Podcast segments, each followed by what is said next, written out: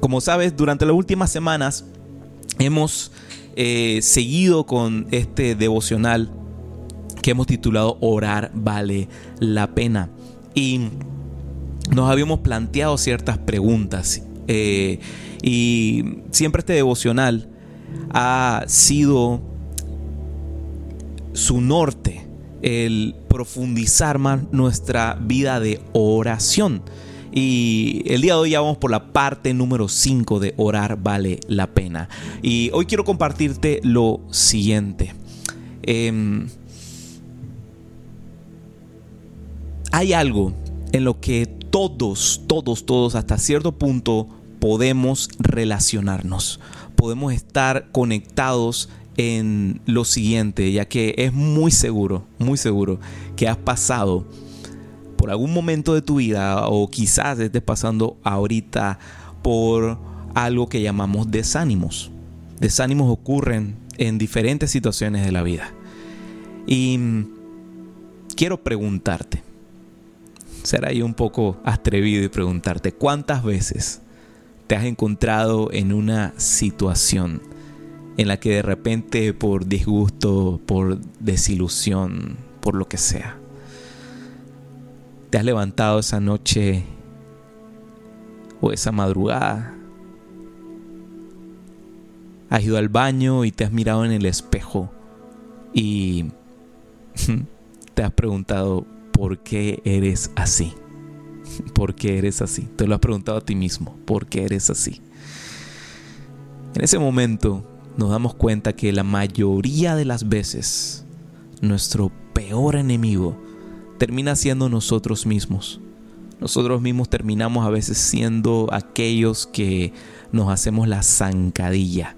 Y quiero ser más específico en ese nosotros mismos porque igual también a veces esta frase se suele utilizar mucho. Ah, tu peor enemigo termina siendo tú mismo y demás. Pero quiero conectarte con lo que dice la palabra acerca de esto. Porque aquel al que nos mencionamos cuando decimos eso es a nuestro viejo hombre, a la vieja naturaleza, el cual con esmero, con esmero, con esmero, siempre querrá buscar la forma, la manera en colocar nuestra fe y nuestras esperanzas en tela de duda, en sacudirnos, en hacer de que, de que lo que sea que estemos viviendo ahorita lo veamos como el fin del mundo y queramos echar para atrás. Y mira, para serte muy honesto, es algo que lidiamos a diario, todos, todos. O sea, no es de que, ah, solamente porque eh, personas que recién empiezan a caminar en Cristo eh, o, bueno, ya el pastor no lidia con eso, nada, que va. No, te digo que no. Todos lidiamos con eso a diario, a cada minuto, a cada segundo. Lidiamos con eso, lidiamos con aquellos Em, errores del pasado, incluso con nuestros propios deseos y, y pensamientos que no se sujetan a la obediencia de Cristo. Y esto tiende a empujarnos y a llevarnos al callejón del desánimo, a las ganas eh, de ya no orar, a las ganas de ya no luchar, de ya no mantenernos en santidad, de ya nada de eso vale la pena porque ya estoy de la patada. Y en cierta manera sentimos pues que a otros se les es mucho más fácil. que a nosotros sí nos cuesta un montón, pero a otros se les es mucho más fácil porque bueno, ellos no tienen las mismas luchas que yo, ellos no tienen las mismas debilidades que yo y probablemente no cargan con lo mismo que cargo yo. Pero créeme, créeme que todos y cada uno de nosotros en algún momento nos hemos levantado en la mañana y nos hemos visto al espejo y nos hemos preguntado nuevamente, ¿por qué eres así? Ciertamente todos tenemos algo que rendir ante Dios, algo que poner a los pies de la cruz y presentarlo delante de Dios, algo a lo que debemos morir, algo a lo que debemos dejar atrás algo que está ahí. Y mira, hay veces que Dios hasta lo permite. Lo permite porque sabe que sabe que sabe que a través de el esfuerzo y a través de las situaciones de la vida es aquello que termina nuevamente enfocando nuestra atención y que lo volvamos a mirar, que volvamos a la cruz, que volvamos a buscarle.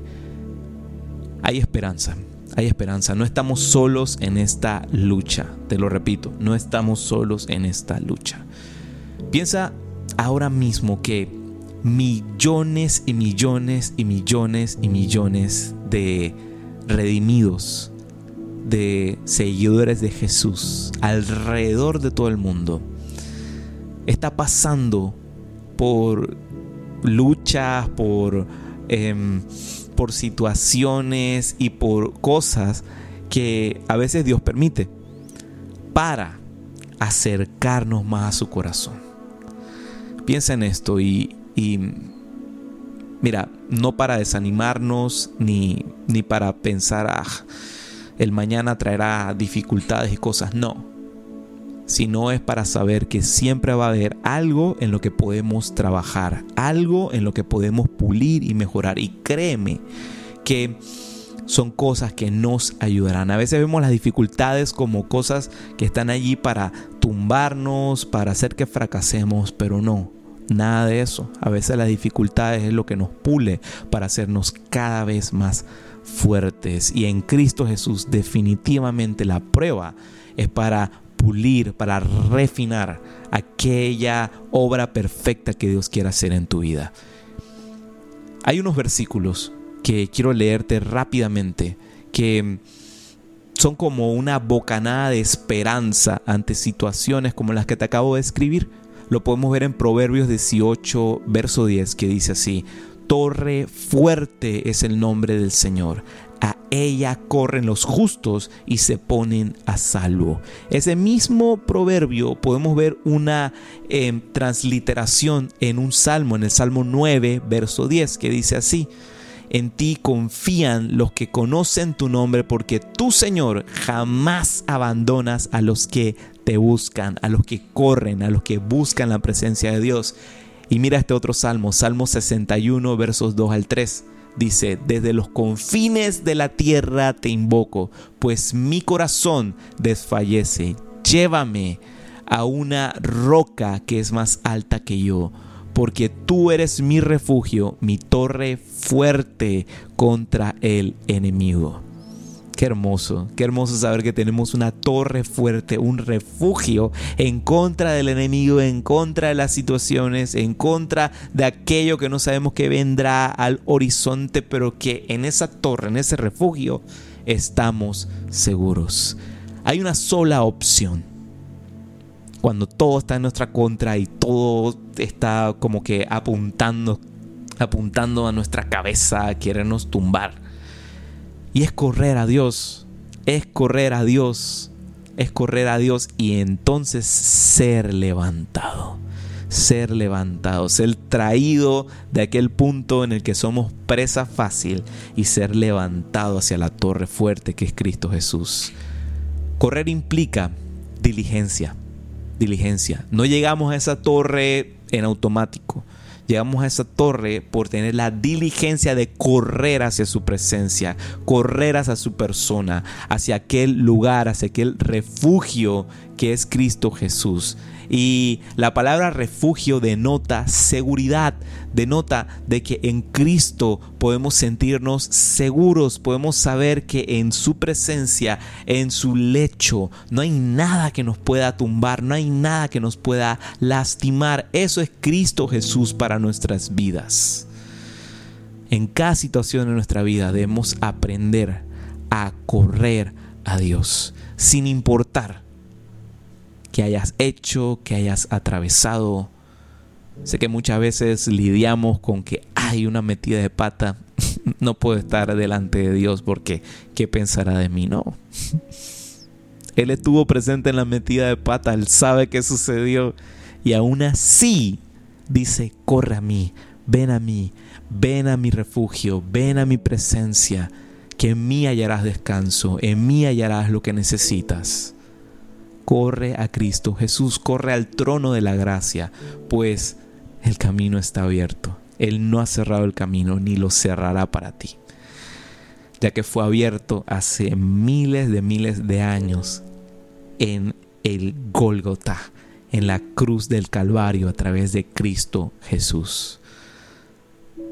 Cuando pensamos en Jesús y en lo que le costó aquel sacrificio, aquellas heridas, cada gota de sangre derramada en la cruz del Calvario, es para recordar, es para recordar y tener presente de que nada, ningún error, ningún error, ninguna metida de pata vale tanto como aquel sufrimiento.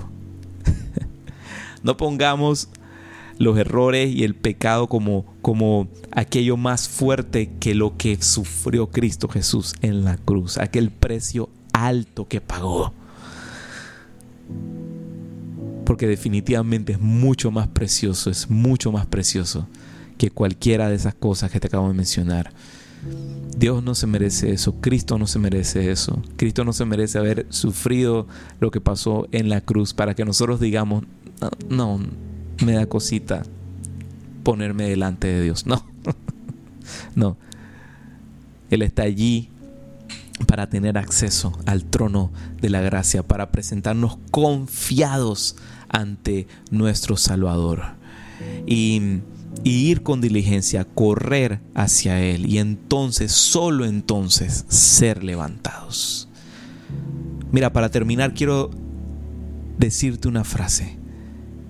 Eh, porque sí, te estamos animando a que cuando haya dificultades y problemas en el diario vivir, nuestra em, acción en automático no sea huir de la presencia de Dios, sino correr hacia Él. ¿Y cómo corremos hacia Él? Será la pregunta. ¿Cómo corremos hacia Él? Y la manera, la manera la manera perfecta de correr hacia Dios no es con tus pies, sino con tus rodillas. Te lo vuelvo a repetir, la manera perfecta de correr a Dios no es con tus pies, sino con tus rodillas. Con lo que hacemos y, ha estado en nuestro corazón el siempre entrenarles a seguir orando y a seguir orando y a seguir orando, porque correr a Dios en medio de nuestra debilidad, en medio de nuestra frustración, en medio del pecado, es a través de oración, a través de la oración, a través de doblar rodillas y buscar su presencia. Y allí terminamos encontrando la única opción, que es buscar su refugio y ser levantados. En esta temporada quiero seguir animándolos. Acabamos de iniciar año, acabamos de iniciar 2023 y te pido, te pido, si ya el año pasado empezaste a desarrollar la disciplina de así sea en este momento de la semana, o si eres de aquellos más intencionales aún que lo hacen continuamente día con día, sigue desarrollando la disciplina de la oración. Sigue caminando y corriendo hacia Dios de rodillas y créeme, créeme, créeme que Él estará allí para responder, allí para consolar, allí estando presente.